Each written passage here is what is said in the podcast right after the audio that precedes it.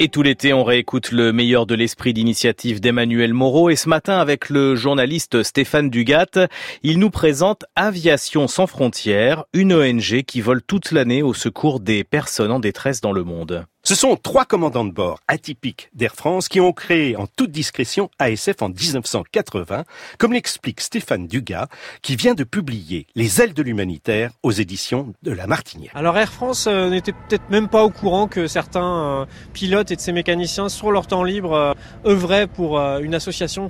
Et ce qui est intéressant, c'est qu'Aviation sans frontières va grossir, grossir, grossir. Les effectifs vont être de plus en plus importants et les gens vont de plus en plus nombreux à donner de leur temps libre à cette association qui devient une ONG et finalement la direction d'Air France, Aéroport de Paris qui, prêtera des locaux va aider, financer, mécéner et permettre aux ailes de la générosité euh, de voler. Et là-dessus est venu s'agglomérer, si je puis dire, même des administratifs.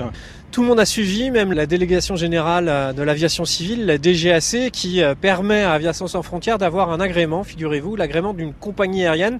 Donc l'association Aviation sans frontières, l'ONG, est la seule association au monde à avoir un, certificat de vol pour ces deux avions, des Cessna Caravan, qui pour le moment sont stationnés en République démocratique du Congo et en Centrafrique. Et donc vous voyez que même euh, toutes les administrations, toutes les directions sont concernées euh, par Aviation sans frontières. Ils sont 800 à se relayer 365 jours par an.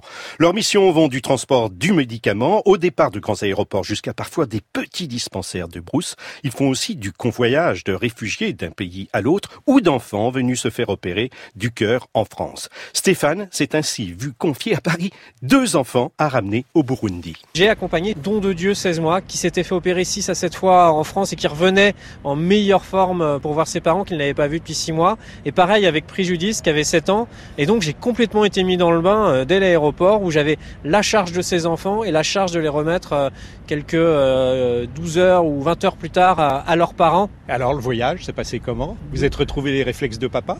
Je me suis retrouvé euh, pour accompagner Don de Dieu 16 mois à refaire des couches, ce que je n'avais plus fait depuis, euh, depuis 8 ans. J'ai découvert la, l'incroyable générosité, le dévouement du personnel d'Air France. Par contre, ça a été beaucoup plus compliqué entre Nairobi et Bujumbura via Kigali euh, au Rwanda, puisque là j'étais sur euh, Kenyan Airlines.